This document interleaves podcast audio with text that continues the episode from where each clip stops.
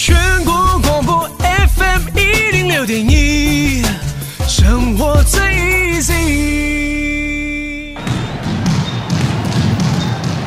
生命要活得精彩，节奏不要中断，张开双手，迈出步伐，跟着心跳的频率，释放你的脑内啡。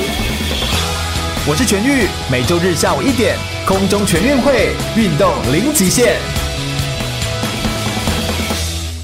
全国广播 FM 一零六空中全运会，我是全玉，每周日下午一点到三点，在空中给你轻松好玩的运动讯息，还有体育圈内的大小事情。好，大家好，又来到了空中全运会的节目现场。我们今天邀请到谁呢？邀请到了我心目中的偶像。哎。这位偶像真的是也是大家都已经知道他，他在职棒生涯其实已经迈入十四年的时间，同时现在转任担任教练，他就是统一师的，我们算是当家的护国神腿，我们的高志刚学长耶！学长跟大家打声招呼。嗨，大家好，我是高志刚，然后今天很开心来到这边，然后跟大家分享一些小故事。对对对对对，哎，那个学长很客气啦，这样子哦，不过。有一些人如果还不知道他的话，我就一定要介绍一下学长的背景了。高志刚应该搬出来，在大家喜欢棒球人是没有人不知道的啦哈。不过我觉得一定要稍微讲一下，就是呃学长呢，高志刚学长呢，他其实从二零一八年底的时候退休之后，担任统一师的二军的总教练，那获得过中华职棒最佳十人，也得过金手套奖，入选了十一次的中华职棒的明星赛，然后人称他千秋王子。哎，这个是真的就是。长相酷似，好像是玉木宏，对不对？就是那个千秋真一的那个那个样子，这样子啊，所以就被称为千秋王子这样子。然后也是护国神腿哦，就是护国神捕，是一个捕手，但是一直都是在我们中华队在比赛当中的时候一个非常非常重要的一个角色。捕手的角色其实也是非常重要。我们今天就是要透过节目的介绍，让大家更知道一下呃不同的角色的位置，以及大家很好奇的直棒的运动当中。到底是有哪些特色跟哪些不为人知的一些故事？这样就希望可以跟大家来分享一下。学长在台体大毕业，然后好像那个写的硕士论文好像也是跟棒球有关，对不对？是是做棒球统计的，因为呃亚洲的棒球比较偏向多一点战术，嗯嗯嗯，特别是短打部分，然后就针对了短打的这个战术的执行，然后呃进而推推算出我们得分的。几率有没有增加？对，但是你后来做出来的结论，几率真的可以增加吗？呃，应该只能够增加一点点吧。好像周志辉是这么跟我说。他有分，呃，最后的出来的数字，就是分析出来的数字，有一个比较很特别的显著的，嗯，就是你得分几率会增加，对，但是得那一分的几率增加。但是如果你是要拿三分、四分以上的话，可能有点难。那个几率，你用短打来来来抢那个分数的话，几率会降低。哦，oh. 对，但是这跟在呃美国那边也有做过类似这样的、呃、研究，研究，但是美国那边的分析出来，就是最后的数据呈现是，只要你执行短打战术，你得分的几率，不管是得一分、得两分、三分，你的几率都会降低。哦，oh. 所以有一点点。跟不太一样，不太一样，对，而且也有可能跟比赛的那个强度啊、张力的性质可能有关有也有可能是在美国那边的选手，他们的长打率比较高，嗯，有时候得点圈的几率、得分的几率，他们可能来说，对他们可能在一垒就算是得点圈了。哦，对对，因为长打几率就不一样，哎，长打几率增加了，所以呃，不用像我们亚洲这边可能要到二垒才有。多一点点得分的机会，是是是，哎、欸，我觉得你看，光是听这个学长跟我们分享一下，就是已经有很不一样的那个味道。就是教练在讲，对，教练在讲说这个介绍内容。不过我觉得也要跟呃，就是听众朋友，让听众朋友可以听一下，就是高志刚学长，呃，你认为自己是一个什么样个性的选手啊？我觉得这一点也是一个蛮有趣的，因为你现在已经担任到教练，然后你过去其实也有十四年的职棒的生涯的过程，你是怎么界定自己的这个？教练就是选手的样子，然后还有现在的教练风格。选手的样子，我觉得我打球的个性是因为来自于我的位置，嗯，呃，捕手这个位置。那捕手你就是必须要想很多，然后你的在临场面对一些比赛状况的判断，嗯，甚至于投手每一颗球都跟你有关系。对对，他不像是比如说外野手，我可能守三局才来一颗球、两颗球。就他他其实相对来说，他要的那个叫什么压力吗？或责任？呃，不能说不能说，也不能说，应该是说他的在跟其他守备位置比较起来，你的守备位置跟捕手息息相关。对，捕手的就是在思考的。过程中，就是无时无刻都要在思考，无时无刻就要做决定，无时无刻要帮忙投手。所以因为这样的关系，所以让我觉得我自己在比赛过程中，我我觉得我自己是一个很忙碌的人。嗯，但是嗯，我觉得我我曾经也去守过外野，对，但是突然把我放到外野的时候，我突然觉得好无聊哦。我可能相对来说，相对来说，我我守了三三局，然后只来两颗球。对。哦，那真的，那突然就是还有没有带瓜子到外面去啃，就是这种感觉。对，对，哎、欸，学长其实从以前就是小时候好像不是家人同意你打棒球的，对不对？哦，家人小时候非常反对，因为他好像要你读书当医生。那时候就是家人，呃，应该说我的父母他们在呃当学生的阶段，他们那个时期，他们也参也是运动员。对。所以他们知道在台湾？不是，就是其他其他的项目。他们知道在台湾的那个时时空背景之下，他们的体育环境是真的很糟糕，嗯，是真的非常不好，甚至于未来的出路，对未来的出路，这是这是非常重要的一个部分。然后，所以他们考虑是不希望我走体育这条路线。对，所以那个时候他们希望我一认真读书就好。嗯嗯嗯，啊，你怎么没有听话？我。没办法，我就天生叛逆的。不过好像那个时候你也承诺说，就是要要好好念书，就是书不会放弃，是，然后同时一起来好好练习。这件事情应该很耗功夫吧？因为毕竟你待在台体的棒球队嘛，对不对？我们现在在像我在台体任教，对，我在教棒球队，我可以理解你要这样子认真读，是不容易的这件事情。的确，的确，如果你是要走一个比较高竞争力的运动员的话，对啊，你要。你要练习哦，同时，但是在那个当下，我的想法是比较简单一点，毕竟那时候还是学生，嗯嗯嗯，学生运动员，对，所以学生还是放要必须要放在优先优先的位置。当然，的确，的确，好好练球对我来说是一件很重要的事，但是读书，我觉得你真的还是要进进教室，坐在课堂里面，好好听，嗯，老师讲一些东西，让人。不过也。也因为这样子，现在会有一点感谢那时候的自己，是因为在那个时候求学的过程中，真的有因为好好坐在教室里面，好好认真，好好认真读书，有真的有学到很多东西，很多不一样的东西，然后真的有帮到你，真的有在我的就是未来的就是接下来的职业生涯里面帮上很大很大的忙。嗯，所以等于你也会鼓励。体育的孩子们真的是要好好念书，这件事对，没有错。这件事情其实是非常的关键，也很重要的这样子。那后来你是因为也是今年，然后开始完整的从春训之后开始接教练的位置，是这两个身份的上面差异其实非常的大，对不对？嗯，对，没有错，就是完全一种不同形态的感觉。对，呃，就是以前当选手，我只要先把我自己照顾好，我把我的身体照顾好，把我的技术练好，把我的呃观念养成。做好，我再把我分内的事情做好，嗯，然后去跟我的队友配合。对，可是现在当教练的话，你就必须要开始注意每个位置都要看。对，你可能要注意这个选手怎么样，注意那个选手怎么样，就你知道每个人，而且都要管。对，每个人。欸，你是一个这样个性的人吗？就是你喜欢去去说，我不太喜欢啰嗦。对，我真的，我觉得，我觉得学长就不是这样的人啊。我不太喜欢啰嗦，我会给你方向，然后我希望你们可以可以。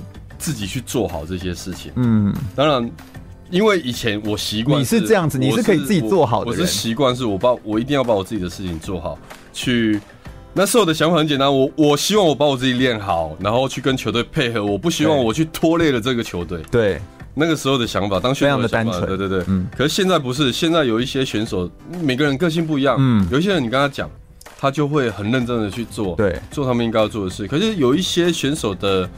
认知上面可能还不是那么的成熟，所以他们也因为过去在基层的时候，基层的教练都是在后面盯着你，说说督促他才动，督促讲难听一点，拿一支教练棒在后面一直打，一直打，一直打，然后打了才动的，才动，对对。那这种习惯，如果现在你突然不打了，那怎么办？他会不动吗？有的选手 就会停下来。呃，应该是说他的习惯是要有人督促，嗯嗯嗯。可是我的个性就是，我又很懒得，不喜欢谁谁亮。对，我不喜欢盯着你，嗯、然后一直在旁边谁谁亮，很像 很像妈妈在念小孩子一样那种感觉。这是你的个性，那一种会让人家觉得很累啊。是是是，对。不过慢慢的学习，有时候必须要督促，真的是还是需要好好的督促，因为自己当过选手知道，嗯，人都会有惰性，对，没错没错，人都会惰性，任何的环境、任何的场合下、任何的职场上，每个人都一定会有惰性，你怎么样去克服这些惰性？有一些人就是自我激励的那个能量很好，嗯，他可以让自己很有动力；有一些人遇到一些挫折之后，他会容易沮丧，他会变得很没有。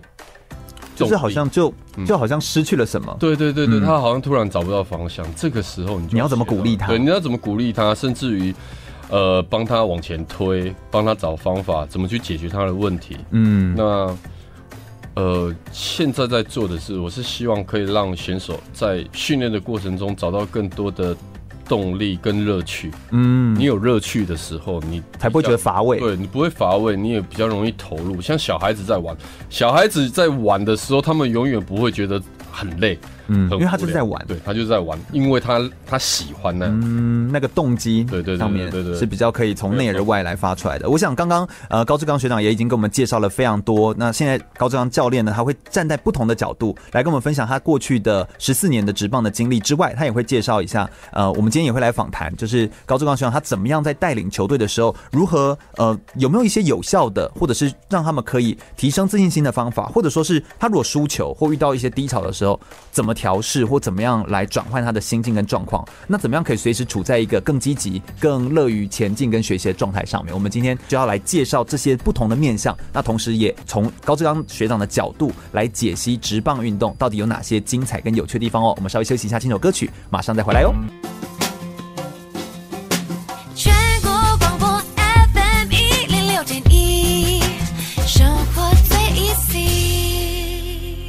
我是台湾女子滑水冠军邓佩珊 Shannon，您现在收听的是 FM 一零六全国广播全域主持的空中全运会。继续回到全国广播 FM 一零六空中全运会的节目现场，我是全域。我们今天邀请到的是中华队的非常厉害的十四年的直棒选手，同时也是中华队的护国神腿，我们的高志刚教练。欢迎高志刚教练。大家好，又见面了。是是是是，就是呃，感谢教练呢，就专程来到全国广播的空中全运会来跟大家分享他个人的故事哦。在呃职棒十四年的时间，从两千零四年，然后一直来就是参与职棒的这个运动。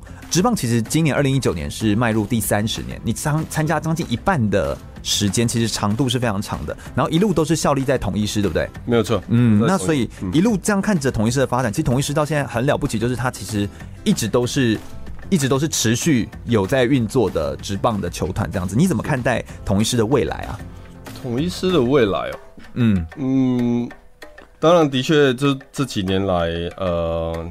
经历过一些变动，变动，呃，教练团的变动，然后，呃，打球的风格也有一点在做修正。不过，我觉得这些都是过渡时期啦。嗯，嗯嗯，因为你在做修正的的这个阶段，一定会遇到一些瓶颈，然后甚至于一些有一些波动，对，有一些波动，甚至于不不是那么如预期的一个结果。嗯嗯嗯。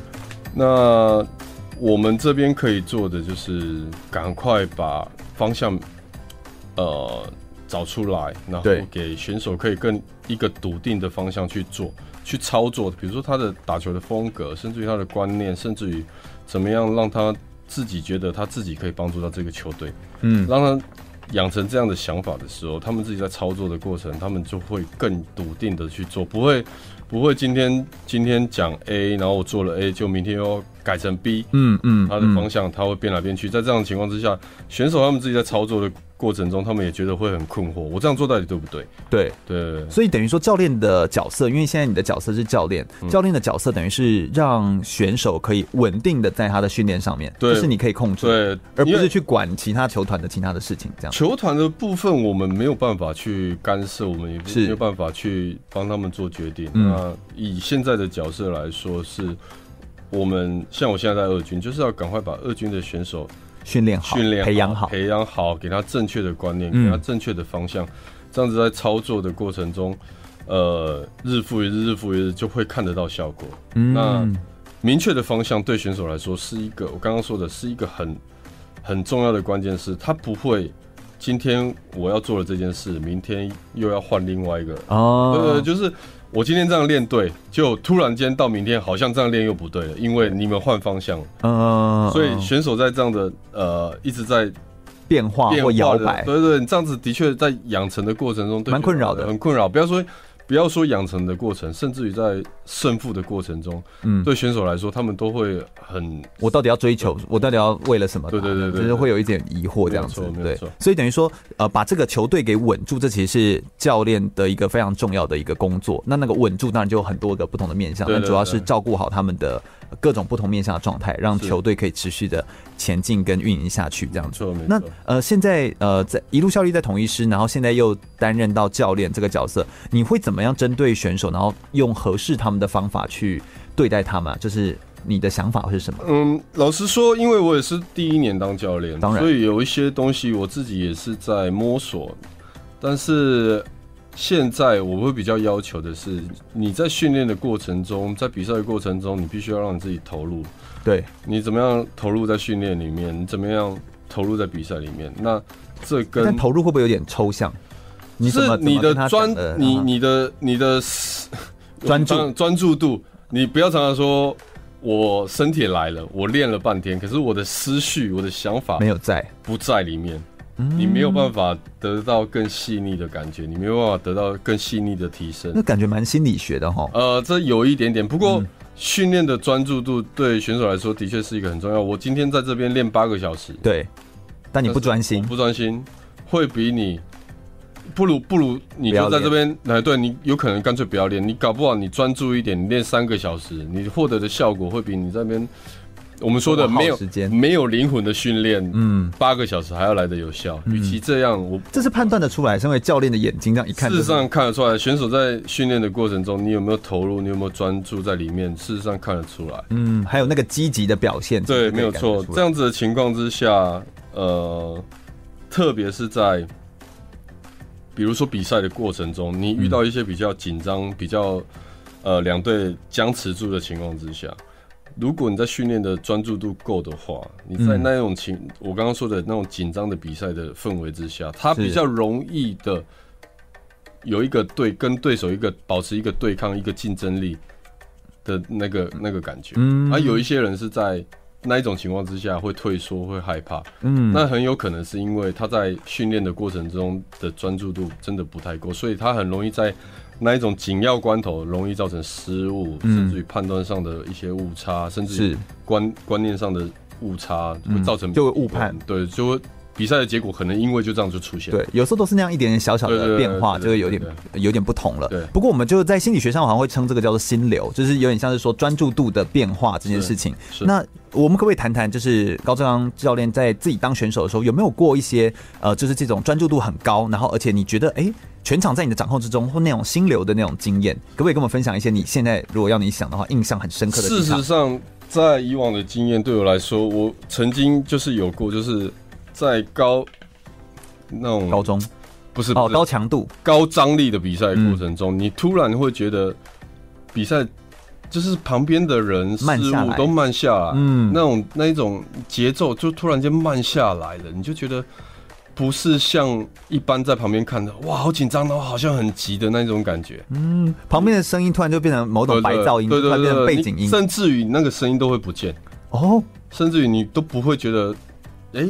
那个声音存在在这边会困扰着我，或者是怎么样？因为像我们现在不是很流行那种应援吗？对，都会有一些加油歌，对对对，加油歌，然后每一个每一个人出来都有，很容易在那种高高张力的比赛的时候，我听不到那个声音，嗯，会听不到应援的声音。所以有一些人会说：“欸、你这你的应援歌怎么唱？什么什么？”这是你其实想不起来。说，我真的 没有，我我真的想不起来。嗯嗯嗯，对，因为其实你那个当下是很专注的，对对对，很专注的在看，很专注的那个场上这样子。对，那通常这样达到的效果都是好的。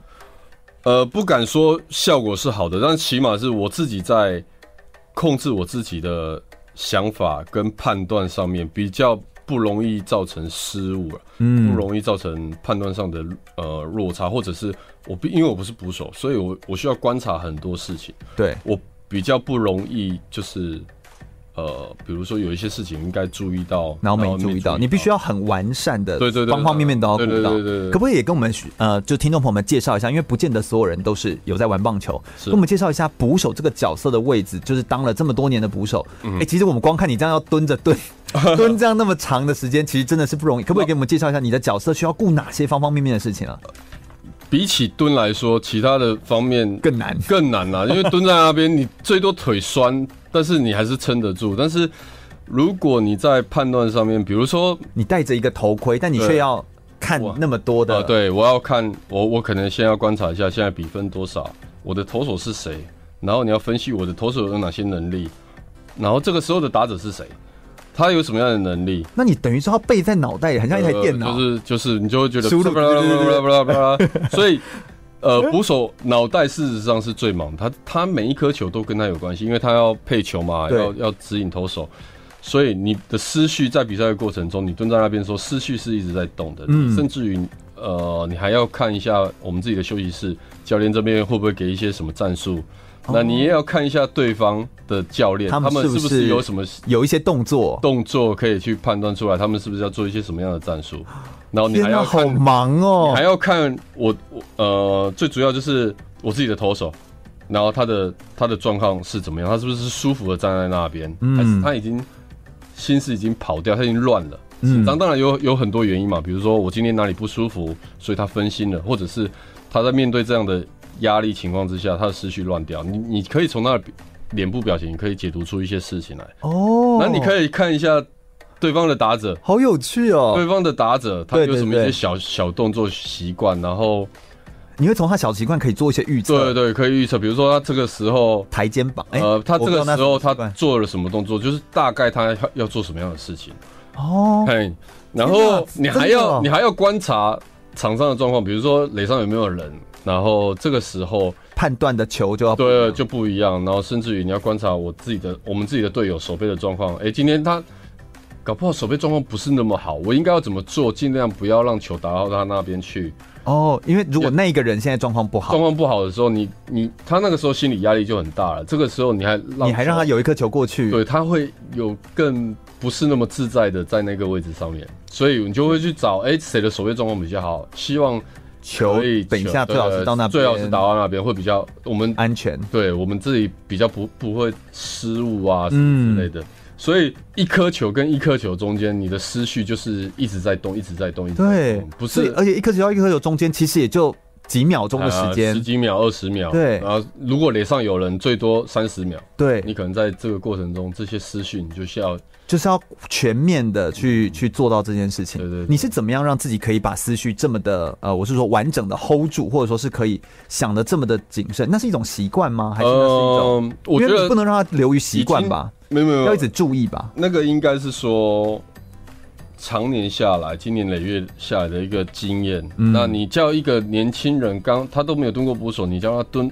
蹲在那，要注意那么多东西，他他没有办法，他就根本不用比赛了。对，他会觉得慌乱，跟忙都来不及了。光是他自己的心理压力，他就没办法去看那么多事情。对对，对，所以怎么样让你在蹲在那边？老实说，蹲下来一场比赛，你。真的脚酸，真的不是会忘记那个忘记什么的时候，你 你会觉得你的脑袋真的是很胀。对对对对，就是晚上你离开球场了，你会发现你的脑袋睡不着，停不下来，嗯，一直在动，停不下来。你要你想办法要把它关静，关不了。对对对，哎，这件事情好有趣哦。但是而且你是不是就必须要对于每一个选手，甚至他们的背景、生活、他的个性、他的都要了若指掌。不止自己，甚至连对手，你都要你都要很知道这些。呃，对手，因为毕竟没有生活在一起，所以比较难去了解啊。所以我们会从球场上的动作、呃、动作来去分析一些事啊。对其实你是一个观察力很很强的选手，应该是说，我刚刚说前面说的，就是因为捕手这个位置训练出你训练出来的观察力。对对对对。哦，你觉得这件事情是不是？对于你之后在做很多的生活当中，或者是现在当教练，其实说实在，我觉得好像感觉起来蛮有帮助的。对，的确，因为你可以观察很多的小讯息，还有选手他不经意说的话，或者是一些动作，你会注意到一些，就是你必须看的面相会比比其他人还要来的多，比较比较广一点点这样子。是，哎，真的如果没有学长讲的话，我还真的以为说 捕手最辛苦的是蹲着，就蹲在那边接球，然后大家在看到的都是表面，对对对，然后但其实脑中更忙，对，脑袋里面忙的忙到翻掉，真的比你想象中，比我想象中都还要忙很多。这样子，我们稍微休息一下，我们等下来聆听呃更多的案例，就是包含呃到底高志刚学长他到底跟。有没有一些有趣的配合过的经验？跟哪些投手配合起来的时候，其实会有一些很有趣的搭配的经验或者是过程。那以及我们其实都知道，捕手的养成其实跟投手是相对应的这样子。那这两个东西的养成，到底在训练上，现在又担到教练的话，有没有一些方法可以帮助我们训练出更呃合适或是更优质的这个捕手或者是投手呢？我们稍微休息一下，马上再回来聆听更多的故事哦。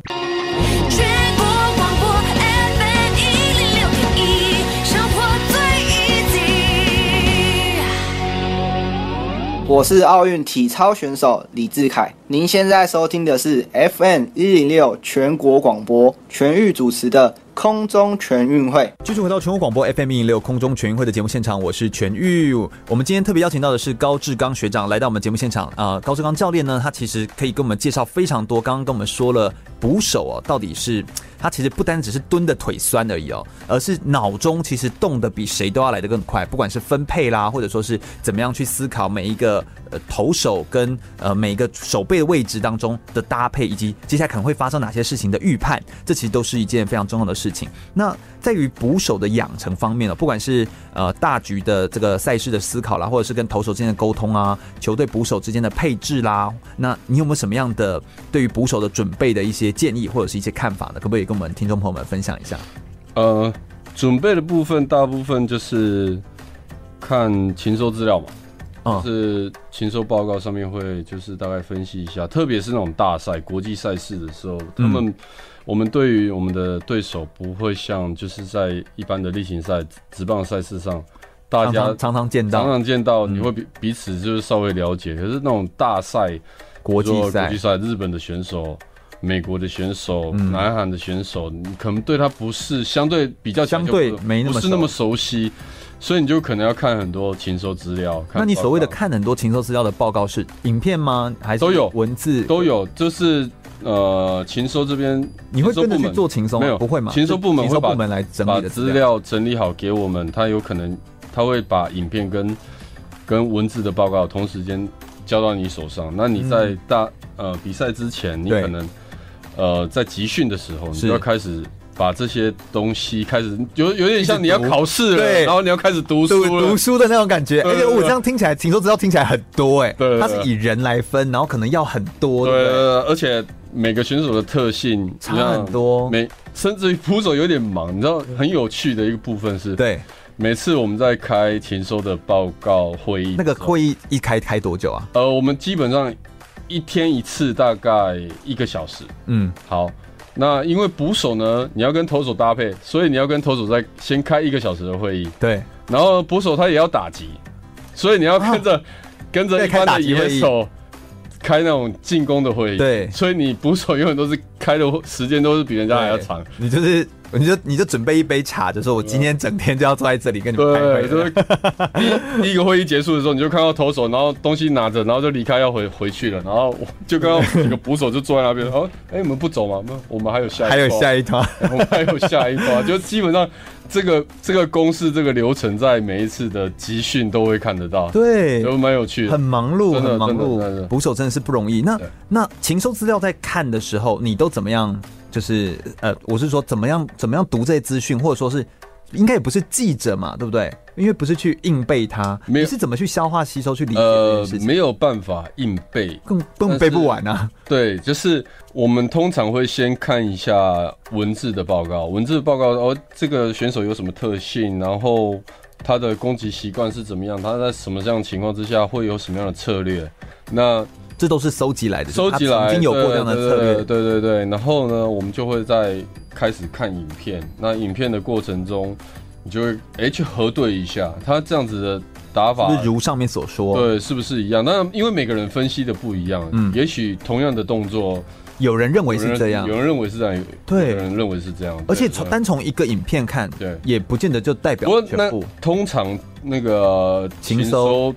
团队他们会收集蛮多的影片，所以我们不会只是单纯的在那一个每一天的那一个小时处理这件事。对，因为我觉得你要光看完所有的影片，其实就是你平常在休息的时候，你可能在房间里面，你也是在看这些东西，然后分析这些东西。当然不是说你要就整天要把这些东西当成抱抱在，你不用抱着睡觉，不用抱着睡，就是你大部分有空的时候，你就会稍微 看一下，甚至于你脑袋里面出现了什么样的问题。你就要赶快看一下，嗯，这样子你才用立即性的帮他把。这件事情很有趣，就是跟我们想象中的，我们以为说职棒选手就是这样子啊，就是明星啊，然后就是大家很轻松，没有，这真的是非常的辛苦。不过我问题就是，呃，有的时候你看那么多资料，真的是有帮助吗？还是有时候其实需要有一点你知道临场的，然后甚至很有自己风格的，而不是一直被想象的那些资料给制约？这东西你要怎么你知道搭配、分分配或哪？最重要，就像刚刚你说的，还是要临场的反应。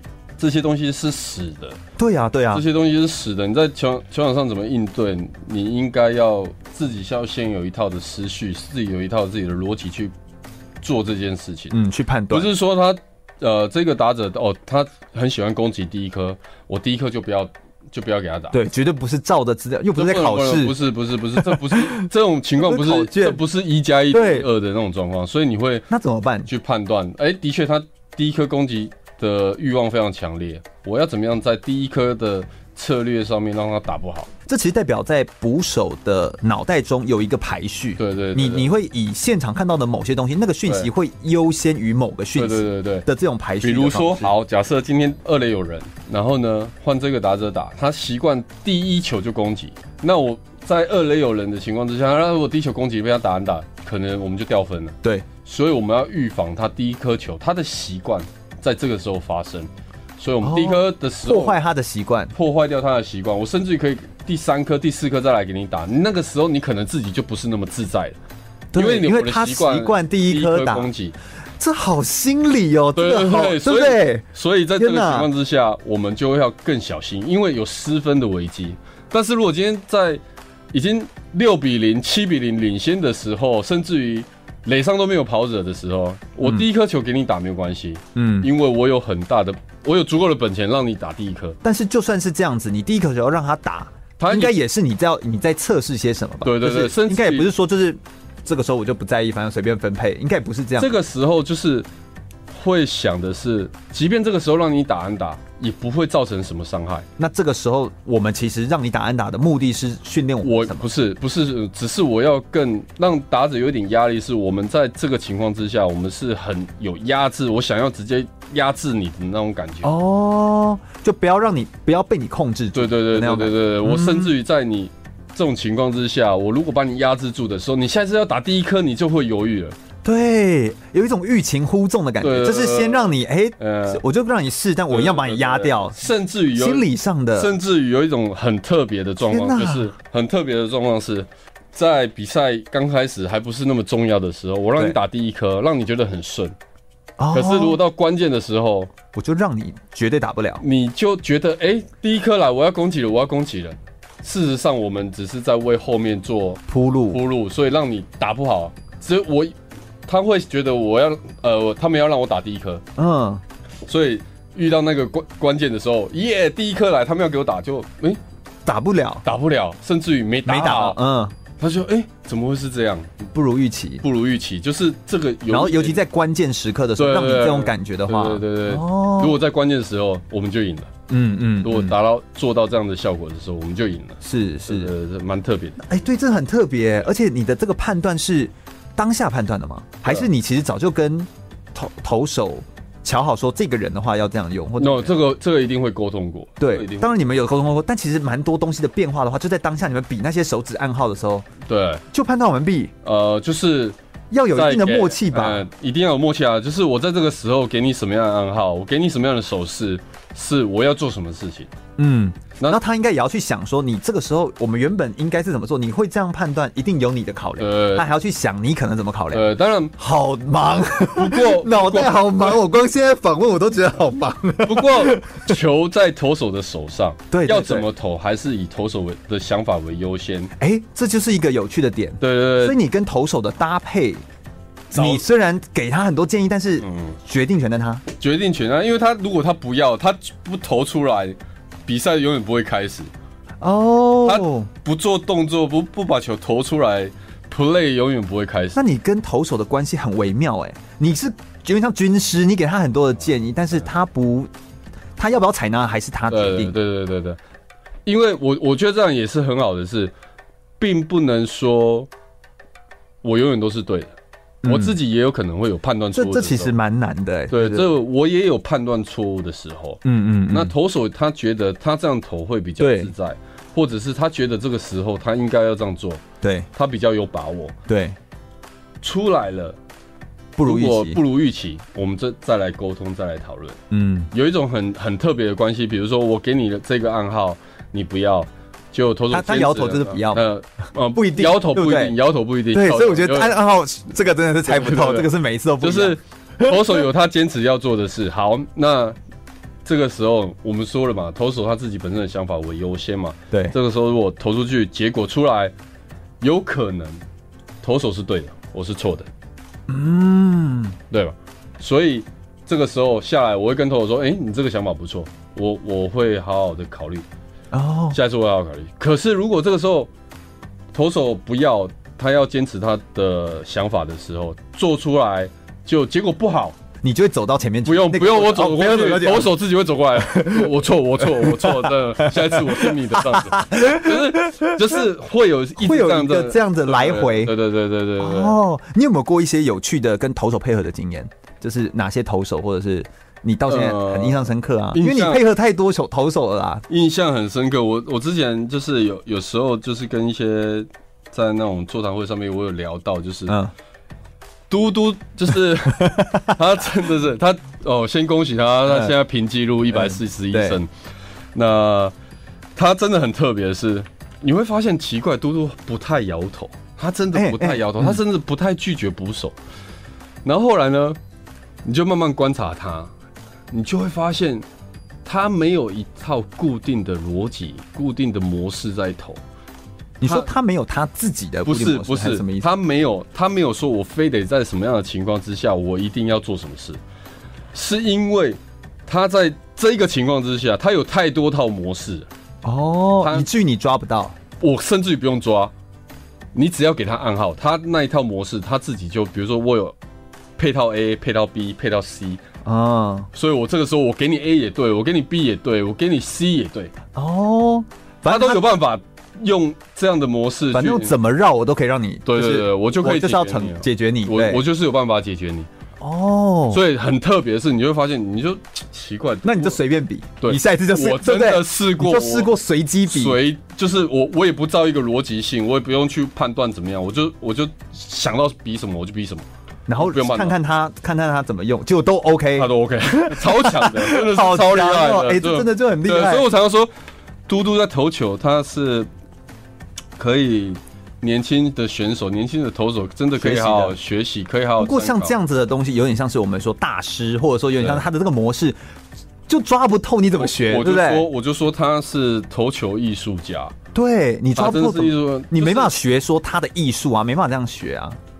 事实上，年轻的投手可以可以稍微观察一下，就是他的判断，他的判断是什么？嗯，那年轻的投手他自己在这个状况之下，他一定有一个想法。对，那你可以看嘟嘟是怎么做。哎、欸，他的想法是不是他投出来的东西是跟你想的不一样？嗯，那他为什么这样子做？嗯，因为嘟嘟在投每一颗球都有他的用意，每一颗球都有他的用意。好深哦。对对对，就是我这个时候我是我们最简单的的呃概念，就是以。棒球投手的概念，我这个球投进去是要抢好球，还是我要直接跟你胜负？我胜负球不一定要在两好球才投。当然，当然。假假设对，我在就是我们回到我们刚刚讲的，有一些打者喜欢打第一颗球。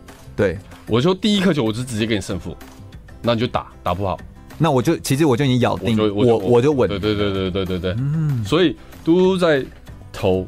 他有很明确的用意，这颗我是要投开给你看。我事实上我不是要用这颗给你打。其实这样听起来就是嘟嘟他其实也是就像捕手一样，他其实也判断，就投手也应该要判断很多他的讯息，是了解他之后，就像情搜你刚刚说的，是是，是。然后我们做的这个判断其实都是有目的的，是是是，是，是。所以，呃，回过头来讲，还有一个很重要的是，对，你在球场上够不够冷静？嗯，你够冷静、欸。对，你要判断那么多东西，你如果被那种你 鼓噪球迷给鼓到了，你你的情绪如果受到影响，对，思绪如果受到影响，你真的很难冷静下来，好好去判断一些事情。什么状况会不冷静？呃，比如说，我想失分很多吗？呃，不好的结果一直出现。嗯，我可能不如预期的结果。对，我会越来越急躁。一般的选手会越来越急躁。嗯，然后投手会，呃，比如说我一直没办法解决打者，我会越投越急。对，我会越来越急，因为我我一直没办法抓把打者抓出去。我懂，因为你们也会用这种方式去用打者，嗯、那打者也会用这种方式去回来用投手或者是用对对对，对，就反正。就是这是一个互相互相啊，所以你怎么样让自己控制好情绪，然后让自己在球场上可以很冷静的去做做出判断，嗯，相对来说会比你你可你的能力到你可以投多好。不是你的球投多快，或者是你都比这个更重要。那那个当下在比赛的过程中，冷静真的觉得是一个很重要、最重要的关键。天哪，我觉得光是听跟捕手有关的讯息内容，就有这么多专业的这个讯息，完全都是出乎我想象意料的。我想我们等一下来聊聊更多关于就是高志刚教练呢，他会。我们刚讲完投呃捕手了，我们现在来聊聊，如果在投手上面的话，有没有一些印象深刻的投手，或者是在未来在不管是我们现在都会都会走一些日职啊，或者是美国职棒的这种打法，或者是这种方式的话，有没有哪些可以呃套用在台湾的选手当中也是很合适的方式？我们来听听教练不一样的建议哦，马上再回来。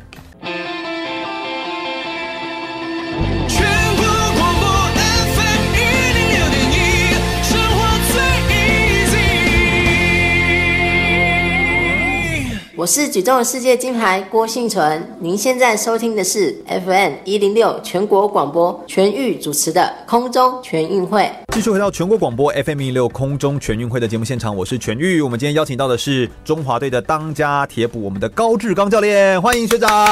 大家好，我是志刚。是学长今天跟我们讲了好多，就我听到我都是哇，就是大大惊呼的一些。原来身为一个捕手，在情搜上面，在做任何的这个讯息处理、判读上面，原来是这么的复杂，而且他们脑中要跑的东西真的那么快。刚刚我们在休息的休息的时候聊天，然后呃学长就说：“哎，这是小时候要读书的原因，就是为了可以把这些东西记好，就是他读书是为了要把这些东西记好。”哎，所以你们那些暗号有一些不同的意思吗？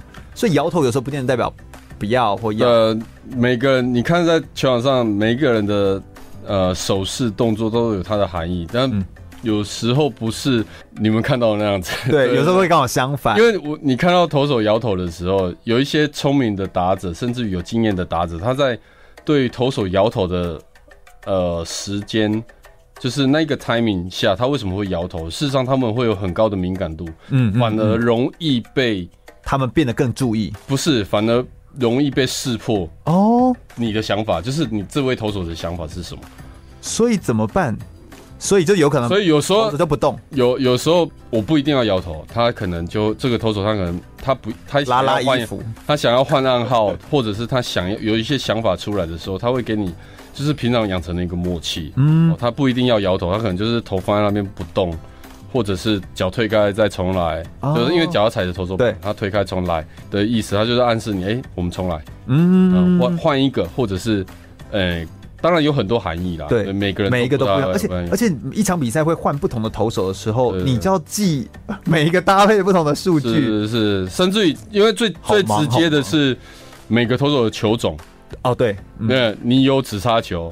那他，他没有指叉球，我在一个没有指叉球的投手情况之下，我跟他做了指叉球的暗号，他一定会一头雾水。对对，他说、嗯：“我没有这么突然间，我什么时候练这一颗我都不知道。”这样子 会这样闹对方吗？有的偶尔偶尔偶尔要要让他舒缓压力，舒缓压力就闹他一下。哎、欸，所以你真的要对每一个人的心理状态怎么？我觉得这个，所以我刚刚在聊天就觉得高志刚学长其实他也是一个敏感度很高，然后很可以关心到所有人的状况的一个。呃，选手这样子哦。那我们都知道，捕手跟他搭配最关键的是投手。接过那么多人球，有没有谁的球，或者是跟谁搭配，让你特别印象深刻啊？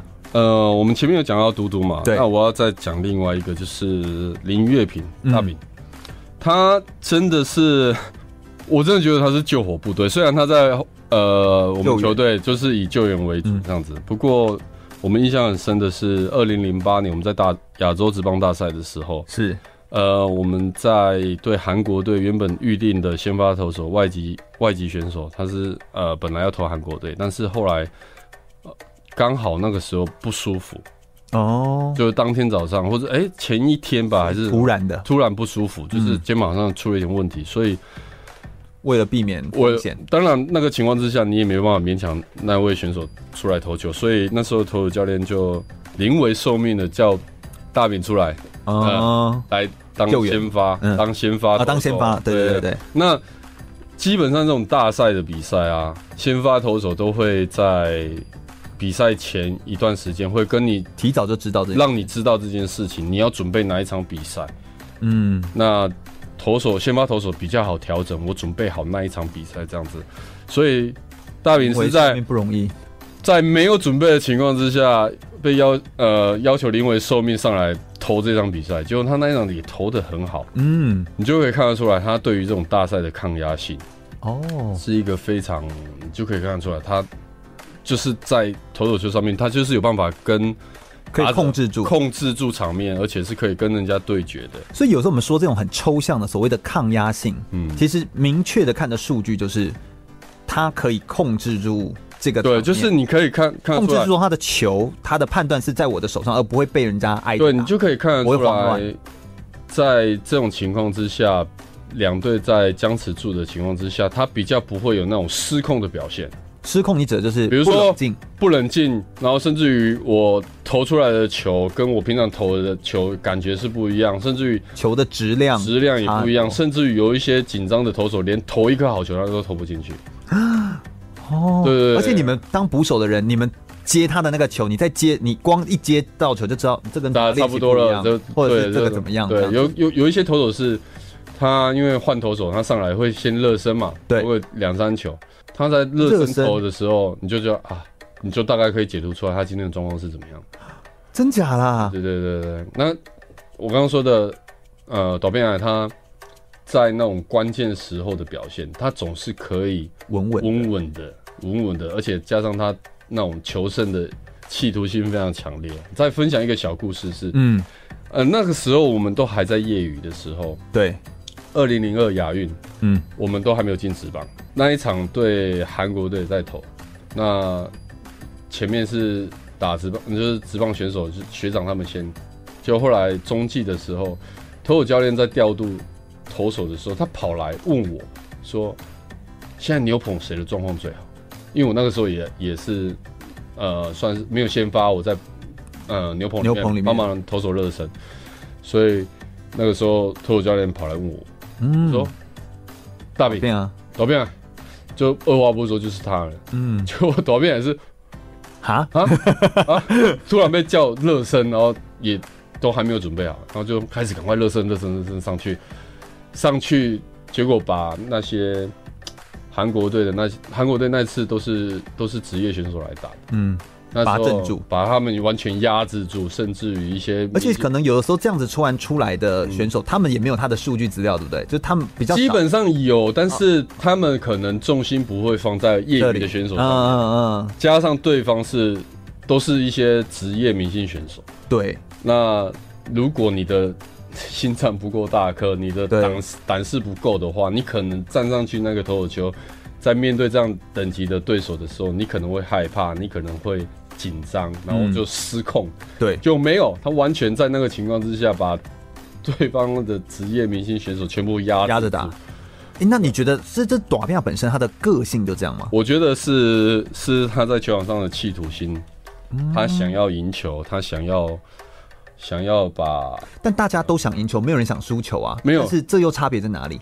那一种企图心在不同的选手身上的确会看看得出落差。有一些人在关键的时候的那种胜负的企图心的确是很强烈，有些人很早就放弃了。对啊，有一些人很早放弃，有一些人是不敢去面对那样子的局面。对对对，天呐，那那个是比较心理层面的东西，可以说，其实我觉得全部都是心理层面的东西啊。而且我觉得你都可以从他们丢出来的任何一颗球，就球一落在你手上，你一摸，你就已经知道他现在的状况怎么样。这种传递好，好像那个我们在看《阿凡达》电影，都是那个接个接个头发就知道了，就知道你在干嘛那种感觉。我就觉得天哪，这也太对，就神了吧？就是我觉得，呃，从这样一路从业余到职棒这样子观察，我看得出来。短边的那种企图心，在胜负的过程中，的确是展现的很强烈。是是是，我觉得这点真的是非常的有有意思。这样走，我觉得有一个好奇的点来问一下，就是以前我们台湾的选手在打棒球，其实比较偏日本日式的那种球风，但后来现在有越来越多教练跑去美国受训啊。就像你观察日本、美国的教练在执教方式跟台湾执教方式，有没有一些很明显上的具体的差异或不一样？那这样是适合台湾选手的吗？如果这样的转换，早期的日本日本式的棒球就是比较严厉嘛，嗯，就是要教练会很严厉，你表现不好就直接打，嗯、就直接体罚，甚至于用口头上言语的辱骂，辱骂，嗯，那选手会比较战战兢，在这种情况之下会战战兢兢的，怕。怕错，怕错，怕被不敢试，不敢做，嗯、对。那这样的情况之下，的确也是造就了非常很多很好的选手，这不可否认，就是抗压很强的那种。不过当时是因为比较少美国这边的资讯，甚至于那时候几乎没有人到美国那边去做受训，甚至于没有从没有选手到美国去打球回来，带回一些观念。那慢慢的后来看从。呃，陈金峰学长开始对签跟道奇签约之后，开启了大家往美国跑的这条路。嗯，慢慢的，你看这十几年来、二十年来，慢慢的已经很多从美国回来的选手，把一些美国棒球的一些训练跟观念带回来。嗯，嗯，那开始的时候，大家会觉得哇，怎么好像跟我们早期那种日式的训练不太一样？对，不太一样在哪里？就是没有那么多的，没有那么压力了，没有那么。不是说，不是说你表现不好不好，我就揍你，我就打你，类似这种体罚的。他可能是讨论，可能对，然后他们开始跟你聊，跟你就会觉得，哎、欸，这怎么会是这样的？模式。模式，然后大家开始对美国有兴趣了，嗯嗯嗯，然后就开始看看，对，就开始过去看看，去学，对，嗯，那你觉得，呃，适用至于适不适用台湾选手，会不会其实也是跟到底对哪一个选手有关系，或者是你在执教方法上面要针对，就有点像我们所谓的因材施教。的确，呃，在训练上面，你不可能一一套一个训练模式可以套到每一个选手身上，是。每个选手他们的。身体状况不一样，每个人的我们讲生理状况，他的运作，他的感觉，每个人都是一个个体，甚至他的性性格，他们不是机器做出来，十台十台机器的运作都是一样，嗯嗯，所以很难用一套一个东西一个训练模式把大家都练好，嗯，所以因材施教很重要。那我我现在要强调一个是，我们不会说我。不会去说日式的比较好，或者是美式的比较好。对，只要你可以让它成功，它都是好。嗯，那汉堡寿司你吃得饱就可以这样子。只要你吃得饱。那你要怎么去把好的东西，比如说日日式的训练跟美式的训练，好的东西你一直把它吸收回来，嗯，吸收起来。对，我们可以讲直接一点，我们把这些东西吸收起来，成为我们自己的东西。我们可以有我们自己台式的训练。哦，走出自己的路嘛。对，我们有自己属于我们自己的风格。嗯，对。但是在训练的过程中，你对于选手的目标，你对于选手的观念，这个是必须要非常明确。你必须要让选手知道，是，而不是像早期那种没有沟通，呃，没有沟通。我叫你练就是练，你甚至于问为什么要这样练，你就会被骂。对。教练也不会跟你解释什么，所以有的时候也要因因的时代的进步或者是变化，要稍微有点调整。而且现在现在的资讯那么发达，小小孩子，比方说你不可能屏蔽他的资讯啊。对，你不要我们不要说职业选手，那种高中生、国中生，甚至于国小生，他们会上网会去看，会去找资料。有现在有很多 YouTube，有很多影片出来，对，然后很多不一样的管道，他都可以找得到资料。对。他就会来问了，教练为什么要这样练？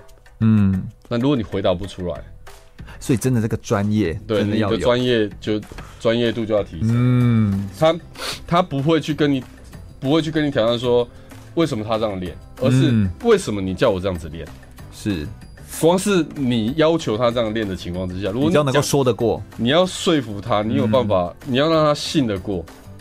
他才肯做，他说他不肯。你如果讲不过他，你这个没有用，对，你那个没有用。所以这个塑塑造出一个教练的这个呃信任感，对，非常的重要。那当然，江湖在走，就是专业要有，好，所以这件事情其实非常的重要。这样子，我想我们等一下来聊聊，呃，教练在执教过程当中，刚刚都是聊呃不同的训练的方法，或者是内容，或者是经验谈，有没有遇过一些挫折，或者是一些不一样的教练情境？然后以及我们身为一个直棒的选手，到底在一整个赛季的管理上面应该怎么做才能够做得比较好呢？或者可以把自己管理得更加的完整呢？我们稍微休息一下，等下再聊聊更多精彩的职棒内容哦。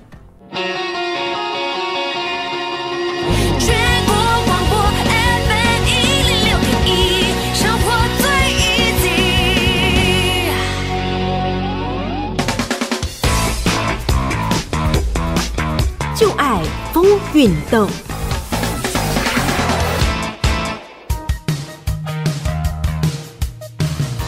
球是一种团体的球类运动，是在一个扇形的室外球场，由至少九人的两队进行对抗，分别进行攻击与防守，直到攻击方有三人出局后，便进行攻守交替。完成两次完整的交替，则称为一局。一般的比赛长度为九局。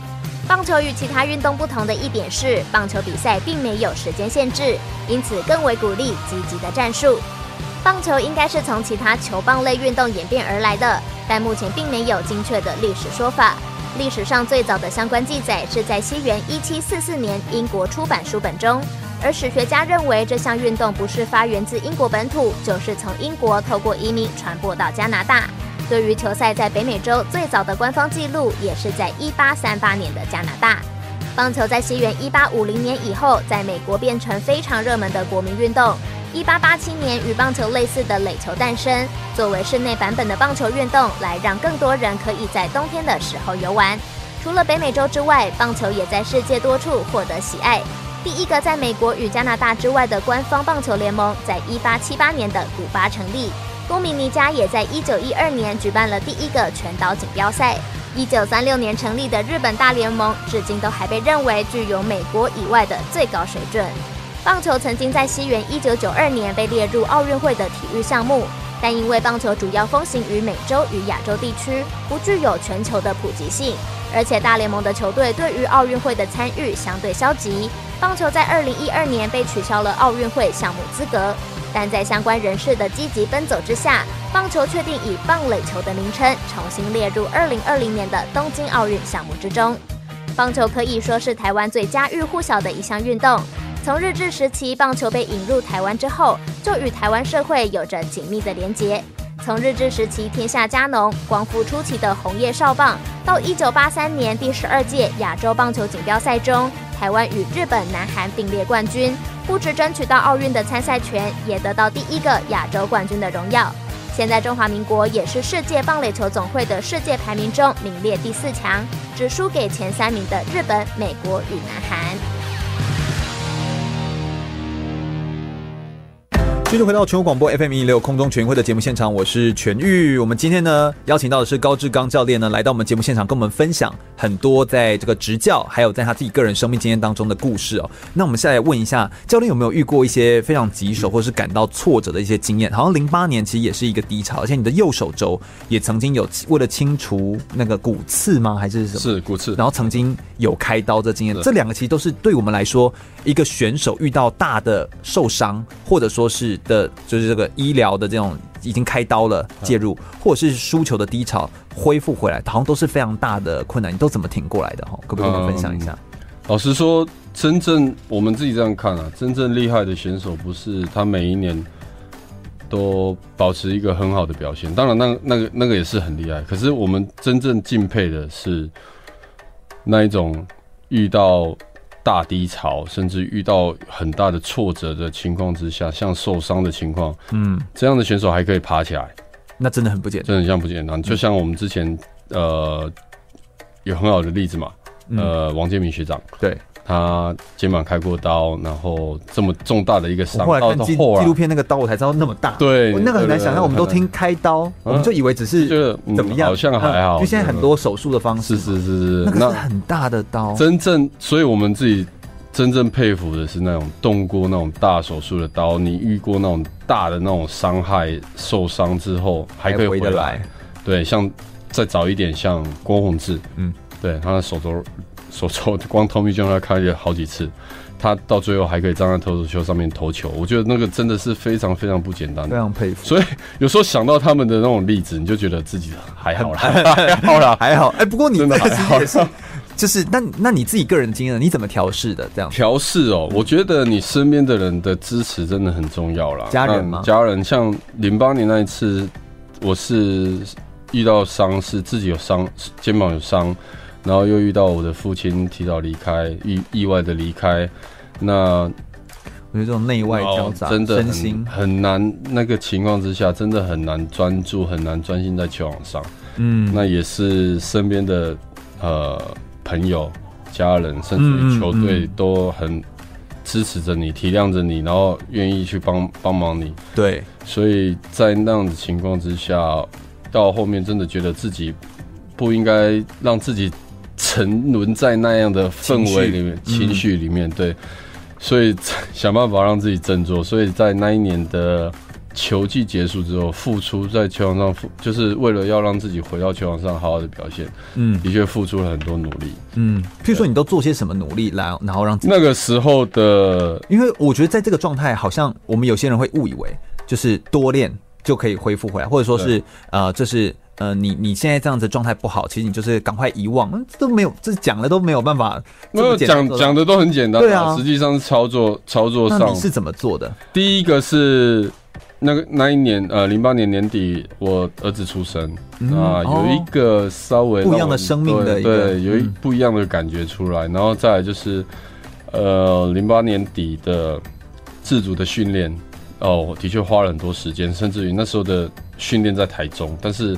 因为小孩子在台南出生，oh. 所以那个时候家人都在南部，我变成每几乎快要每一天都是台中、台南来回。天哪！然后是只是为了做训练这样子，所以那个那一年的冬天，我自己觉得很忙碌啦，就是在训练上面，甚至于在照顾家庭上面，的确花了很多很多的心思。不过有可能这个忙碌也会让你暂时会忘却了一些。的确，的确让我转移了一个不，就是转移了那种。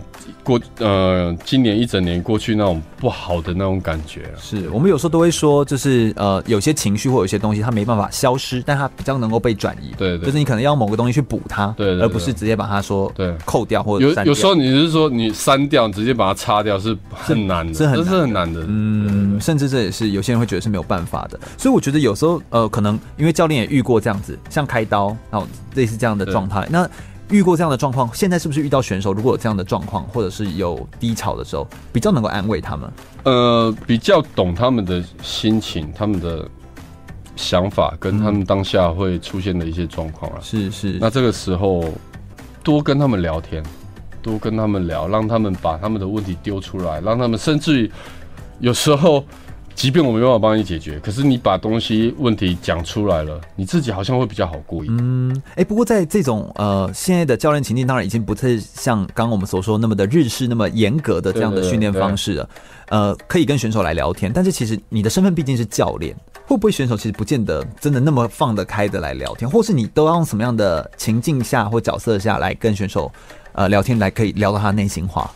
嗯，尽量的。当然，你要选手好好的跟你聊天，愿意把事情问题讲出来。我觉得很重要的关键是，你要让选手是信任你，你要让选手是觉得你是跟他站在一起的。嗯嗯，你是愿意帮助他的。嗯，所以我会很喜欢跟选手聊一些生活、生活，甚至于你平常平常你在呃休闲。就是你私底下生活没有，我不要跟你聊太多棒球，因为有时候如果不是要聊，我们就不要聊棒球。对，有因为有时候花太多时间在球场上，你还跟他聊棒球，你会他会觉得哇好排斥。嗯，特别又来了，特别是一个我在低潮，我在状况那么不好的情况之下，你还要跟我聊棒球。嗯，而且毕竟你的身份是教练，你又来跟我聊棒球，他就会觉得你是不是又是想要劝我怎么样？那如果这个时候是选手主动来找你聊棒球，你就觉得哎、欸、OK 了，因为。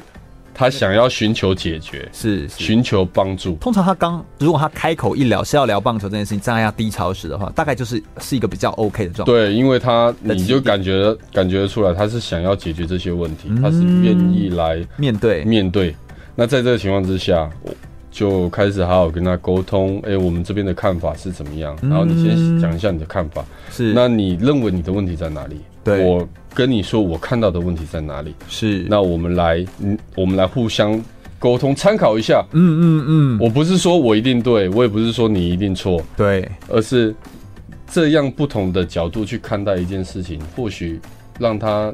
或许可以面向更完整。对对对对对对，嗯、也许他是觉得，比如说他一直觉得他技术上是手有问题，在打击的过程中，他手的角度一直有问题，或者是用力的位置好像有点问题。对，可是实际上不是，以我的角度来看，可能是脚的问题。你只是单纯脚的部分发力的方式，嗯，脚脚的角度，哦、角度对，哎、可能这个部分修正回来，你可能剩下的就顺了。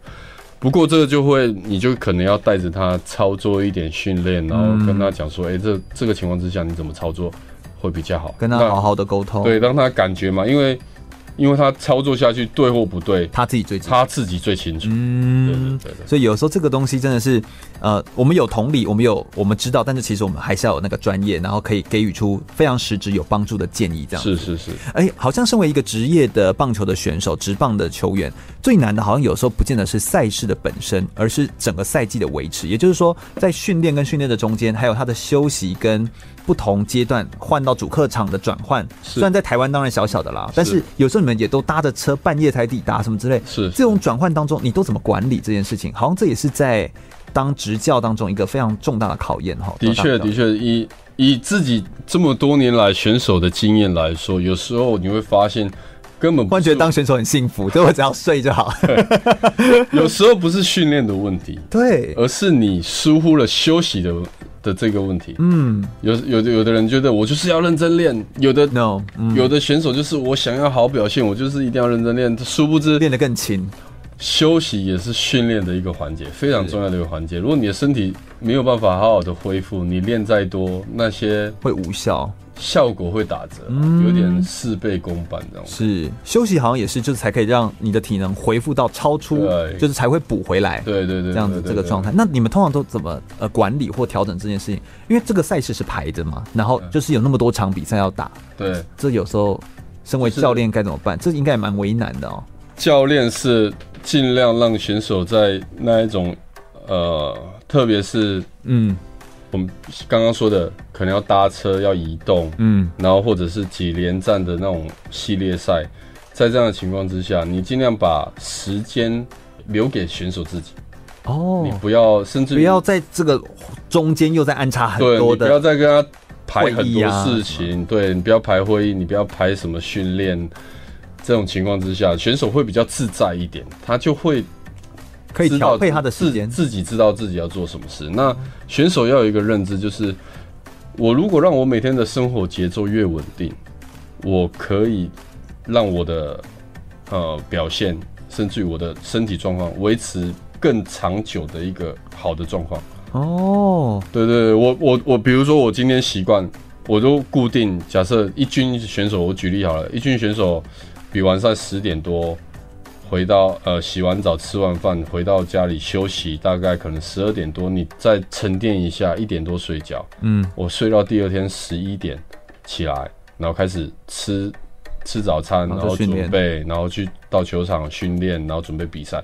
你如果可以让你的这种生活作息越稳定的维持的，对，你保持这样的 routine，维持住这样的的一个作息的时候。你的身体状况比较不会有太大的落差，你不要今天一点睡，明天三点睡，后天五点睡，然后再隔一天又一点睡，嗯、你的身体状况起伏就会变得比较大一点。不过有时候总有意外，就是当然了，有点像我们说在训练当中，有时候你要依照他的赛程，就会有这样的调整的时候，对，这个就比较难。但是就是你的意思就是说，尽量维持在尽量维持在这样的情况之下，你的身体的状况你会比较好控制啊。那就像有时候我们比完赛，比如说在台北比完赛。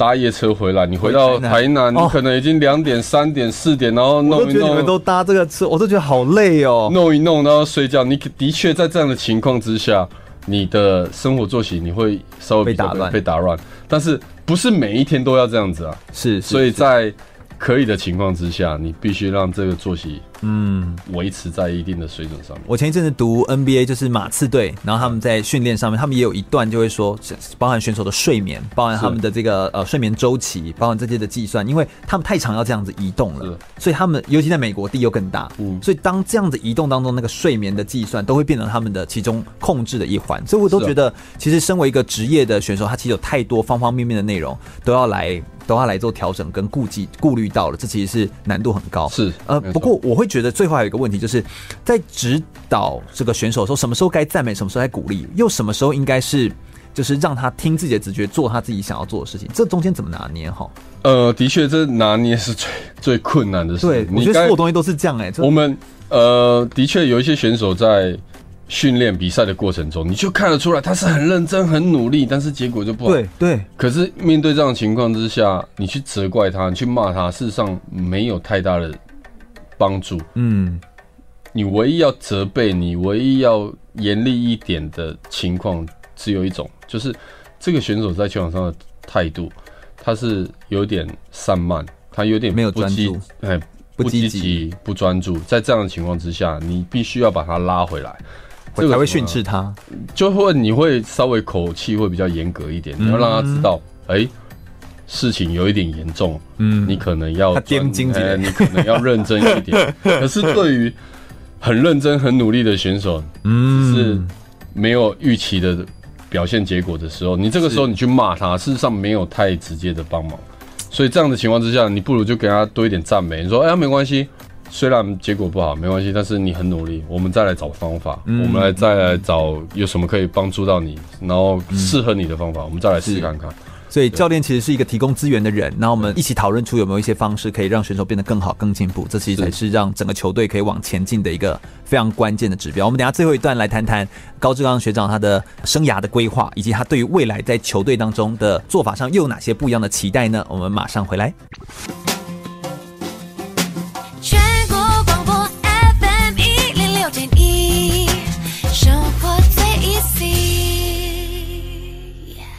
我是铅球全国纪录保持人张明煌，您现在收听的是 FM 一零六全国广播全域主持的空中全运会。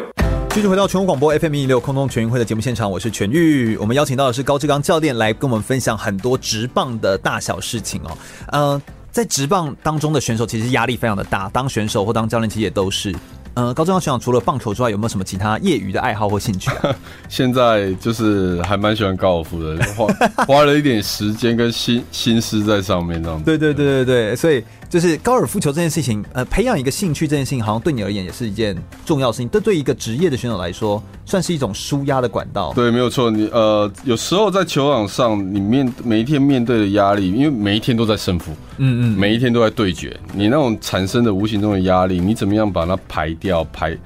释放那些压力，你的确是必须要找一些乐趣，乐趣你会让你觉得比较舒服的事情来做。嗯，那每个、欸、你又换一个球而已，呃，大颗变小颗。那我喜欢高尔夫的原因是我喜欢走在球场里面，那种大自然里面在散步哦，然后跟球友们那样聊天。不是说我打的好不好，不是说我可以打的很好，我打的事实上也没有很好，就是。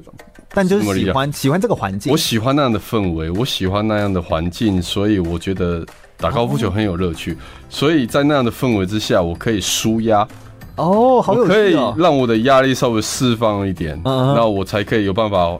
回到球场上更更专专心专注在面对球场上的问题，这样。嗯，所以其实有时候培养一个业余的嗜好这件事情，其实也真的是非常的重要，这样子。对，没有错。嗯，高志纲学长其实是一个对自己生涯规划非常的看重，而且也是一个很认真读书的选手。那个时候在硕士写论文啊，或者说是呃对自己学业呀的追求也都是非常讲究。呃，高志纲教练，都是怎么样自己学习、自主学习或自己来做提升的啊？呃，首先我觉得可能是我自己容易对一些事情有一些兴趣，嗯，那有一些兴趣之后，你就会投入，那你就开始会研究啊，试看看，试看看啦。那可能因为这样的习惯，让我在学习的过程中，我可以比较容易投入。像呃，比如说刚刚讲到在读研究所的部分，嗯，读研究所的目的是什么？很重要。你你为什么要读研究所？嗯，有些人可能是为了升学，有些人可能是为了延长运动生涯。对，甚至有一些人需要那个学历。但是当初我会回去读研究所的最主要原因是，我觉得我在大学学的东西好像用的差不多了哦，我需要一些更更进阶的、更进阶的东西来突破我现在的瓶颈。嗯，那如果在这样的情况之下，你就觉得学习是一个很好的方法？学习绝对是首要你必须要做的事情，因为你遇到问题，人家说的学习就是为了要解决问题。嗯，你你问题不会解决，你只有透过学习，你才有办法去去解决它。那在这样的情况之下，你就会开始对。呃，上课的内容你就开始很讲究了。你会去问问题，对，你会问问问题。哎、欸，在这样的情况之下，我应该怎么做才有办法解决到哪一个问题？嗯，然后这是一个成长的心态。对对对，那你就开始会思辨，那不是说谁讲出来的我就你就照单呃照单全收。你会发现，哎、欸，他这样讲话的过程中，他的分析有什么样的问题？然后他站在什么立场在讲这件事？对，对，对，你就会开始去去开始分析这些事情。嗯、那的确，这样的过程。呃，让我在球场上开始可以好好更 怎么说，更切换不同的角度去判断事情吗？判断，然后你会发现你的观察对不对？你会发现你这样想对不对？你会发现。呃，这样的决定对不对？嗯，所以等于说，你可以在思绪上面用一些更科学的方法，把有的时候你在做某些判断的时候难以言喻的一些直觉啦，或者是一些想法，但可以用更有系统的方、有脉络的方式，没有错，去把它阐述出来，这样子。所以其实这种自我追求，其实是一件，我觉得真的是一件很重要的事情。这样子，你对自己的下一步会有什么样的规划？不管说是因为你现在已经是教练，那会有什么其他？因为毕竟你自己去去过比过这种呃。大的比赛，进军奥运啊，或这样的比赛，最大型的综合性赛事或者是单项的赛事，你都比过了。那你觉得你比过自己比过，跟可以带出一个厉害的球队，好像又是不一样的层次。嗯，你对自己有什么样的期待？哈，呃，应该是说，我现在在做的事就是我原本的下一步。哦，对，比如说我，其实一步一步在达到自己的计划。对对对，所以你原本就想要当教练？不是，应该是说。本来选手结束之后，对于当教练的事情，他就会是下一个里程，就是很自然，他就会是下一个里程。只要你有机会，他自然就是下一个里程。因为大家都知道，当选手你不可能当到一辈子，当到一百岁，没有没有那么久了。我们讲到 五十岁就很很夸张了，夸张，对不对？可是你在一般的职场上面，要工作到五十岁是很很正常的，对对对。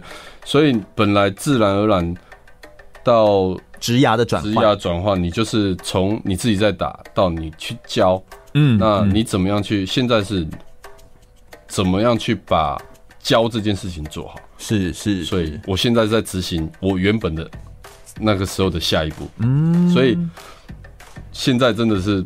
把这件事情，当下这件事情，就是当成首要，首要。然后我要怎么教，甚至于像我刚刚说的，那你这样不就要学更多，对不对？因为我发现，你你就要学更多不同层次，对对。哦，刚刚有有我们也有谈到，就是我们不可能用一套一个东西去把所有的人的训练都练成，对，他不可能一次解决所有的问题，不可能，不没有这种特效药。对，所以你可能为了要达到。呃，一个结果，你可能要有四套或五套的方法。嗯，那你怎么样去把这四五套的东西，就像嘟嘟在解决打者、嗯，对对对，他就是永远有，他就有永远有 A 方案，永远有 B 方案，永远有 C 方案，就是就类似这样的概念。我怎么样去让自己在这样的计划里面，训练计划里面可以更完善，可以去帮助到选手？因为台湾打棒球的人。跟国外比起来，的确相对比较少一点。你不可能跟日本、嗯、日本的棒球选手比，你不可能跟美国的棒球选手比。嗯、我们的球队也没那么多，我们球队也没那么多。嗯、在我目前的能够做的做的，甚至于我的想法里面，每一个人我都不想要去放弃他。嗯，有一些人是练啊练看看啊，不行就放弃了，会有这样子吗？因为因为有些教练会想要练自己想练的选手。对对对对，这这个这个是呃，就是很常人性啦。对对对对，那。以我现在目前的立场，我自己的习惯，甚至于我自己的看法，我不想要放弃这些选手，嗯，所以我势必一定要找更多不一样的方法来训练他，以可以达到我们需要呃我们想要的一个结果。对，对对对，所以可能这个时候我还是必须要去学习，我还是要去充实自己，嗯，找更多的方法来放到我的训练计划，来帮助到更多的选手这样子。有没有觉得哪方面的方法或的学习，其实是对于一个教练的增能来说，其实是非常重要的？呃，是沟通吗？是是带队技巧吗？是什么吗？它有不同层面呢。因为比如说，假设一军的一军的话，它有战术上的一些判断，因为它是要胜负嘛。那在二军，它就是养成，你怎么样去训练选手，所以。就是选手进来就是会有不同的阶段嘛，我我刚进来在二军，然后我开始养，然后。长大了，然后丢到一军去，然后去胜负。嗯嗯嗯，对。所以他在这个时候建立起来的好的心智、好的心理状态，其实是很关键。对对对，没有错。所以在现在这个阶段，我要怎么样去把选手养起来，把他训练起来？哦，这个是现在当下的一个难题了。我更相信球团会想要找高志刚学长来当教练，有还有一大一大部分的感觉比较像是他们更希望你的这样的心智的状态，还有你判断你的思绪这样的状态，应该可以。移植或让他变成一个好的榜样，我觉得这也是一件重要的事情的。这个我就尽量做，我不太确定球场的立场跟态度是什么，嗯、但是就是我现在在这个位置上面，我希望我可以做得到尽教练的本分。对对对对，嗯，来做这件事情。身为教练，其实最自豪的时刻，当然就是我们刚刚说，就是如果能够自己带出一个厉害的球队，甚至说能够拿下就是好的成绩这样子。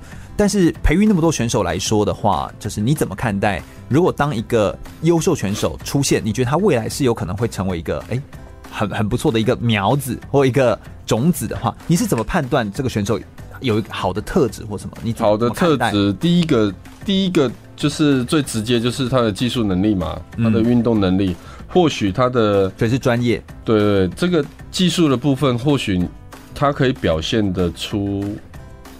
表现出某一部分的特质，甚至于有一些好表现，但是他或许不是那么稳定，你就可以对他期待，我怎么样让他在接下来的训练，然后帮助他可以在呃比赛过程中有一个稳定的表现。稳定这个词在我们刚刚的整个的访谈当中其实很常出现，很稳定是一个非常重要的特质。这样讲好了，我们我们一年一军有一百二十场比赛。你怎么样在一整年一百二十场比赛里面维持一个稳定的表现很重要吗？我有可能，因为就算是我这样，就我主持人我本人，就是就算是我去投，我有可能会有一场好表现。对对对，但你我们已经有一百二十场，对不对？哦，我懂你意思。你怎么样让自己在整个赛事里面都可以维持一个稳定的表现？这相对会比你来能够打出一场跟一百二十场是两件事。那个那那一种不是就可以想象说我会跑步。跟我可以跑马拉松是两回事，完全不一样的等级，对，那是两回事，对对对对对，嗯、就是这个部分稳定，就是必须我们要再认真的思考一下。嗯，所以你认为一个优秀选手应该要有的好的特质，可能稳定这件事情是重要，然后还有专业的技术，对，然后还有就是心智的成熟的部分，他的心态到底、嗯、到底够不够稳定，还是说他就觉得。我我我每天来这边练球，来这边打球，来这边比赛，然后一天过一天，嗯嗯，没有企图心，甚至于有时候他根本不知道他在球场上做什么事情，对，这的确是一件很困扰的事情。是，他可以看得到现在这这两年三年，他可以在这个球队有一个位置，嗯嗯嗯，可是在过两三年之后，还有吗？还有吗？哎，这真的是一个很很现实、很现实的是，因为你年纪轻。所以球团愿意等你，可是球团愿意等你，大概到几岁就就比较难。呃，就是以说如果还在二军，还在就还没有一些大的成绩的话，顶多等你到几岁？有没有一个每一个每一个球团的表现不一样了？当然当然当然当然在统一这边他们会花比较多的耐心去等一个人。嗯，所以我自己评估大概是。二十七、二十八，如果你还以前对，对就不能超过二七、二八。你如果还在，都是在二军一整年，然后你都没有机会上去，那你真的要想一想自己的，要要真的要开始注意一点。嗯，所以其实这件事情，有的时候我们也不是要泼选手冷水，对，请他提早思考生涯规划，并不是觉得说你没有机会，而是其实这件事情本来就是同步在做进行的。你应该要对自己，而且有时候你有可能透过对生涯的更长期的理解。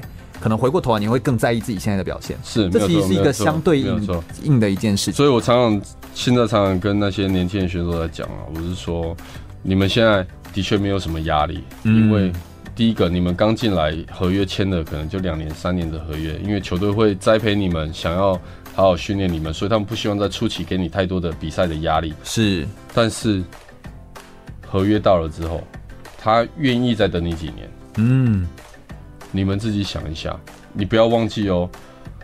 虽然你们现在是新进，明年一样会有新的人进来。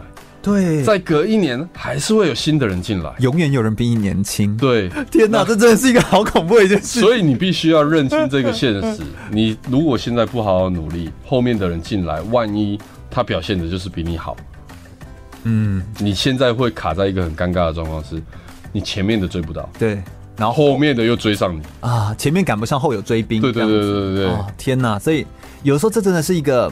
应该是说，选手要比一般的我们所我们的社会大众，我们的工作的社会大众来说更早，呃，理解这件事情的现实。因为我们的选手的寿命生涯可能到三十五岁，可能就已经是一个四十岁，可能就已经是一个很极端，就等于是有点像生涯的结束了这样。是，所以你要怎么样在这么黄金的时段的时候，尽快的去发挥，然后找到自己的定位。没有错，没有错。我常常也跟选手讲一个球场的现实是，结果就是结果了。嗯，没有什么理由去找找说，哎、欸、呃，找出借口说，哎、欸，我因为怎么样我才表现不好，我因为怎么表表表现不好，表现不好就表现不好，表现不好就是表现不好。嗯嗯，年底出来，你的成绩，假设你的打击率两成二，对，还是你今年打击率就是两成二，你找再多借口，找再多理由，它就是两成二，它不会改变。嗯，你唯一可以改变的是，明年我很努力把成绩拉上来，变成三成。对，那这样的情况之下，OK。大家说你是在努力，嗯，可是万一明年你又还是两成二，你你明年又在找借口，我今年为什么又两成二成这样啊？那永远借口找不完了。对，你找不完的时候，你你觉得公司会每一年听你的借口，每一年听你的理由吗？不可能，嗯，绝对不可能。所以要站在别人立场想一想。是是是。不过我们你会发现每个阶段都有可以追求的东西。我相信今天高志刚学长跟我们分享了非常多，就是他在职业的棒球的生涯十四年。以来的这些心路的历程，也告诉我们，就是一个好的球员心态稳定、有专业，然后心智状态成熟，其实是一件非常重要的事情。今天非常感谢高志刚学长来到我们空中全运会的节目现场，跟大家分享这么多生命的故事经历哦。空中全运会是一档专门在介绍体育的文教类的体育节目，我们是会邀请选手，或是邀请一线的运动员或专家来到节目现场，跟大家分析一个呃赛事的内容，或者是一个他自己个人的专业的历程，或者是他个人的生命的故事。如果大家对于空中全运会的节目内容，内容有兴趣的话，欢迎可以上脸书来搜寻“空中全运会”，注意“全”是一个草在一个安全的“全”哦。空中全运会，我们每周日的下午一点到三点在空中等你喽，拜拜，拜拜。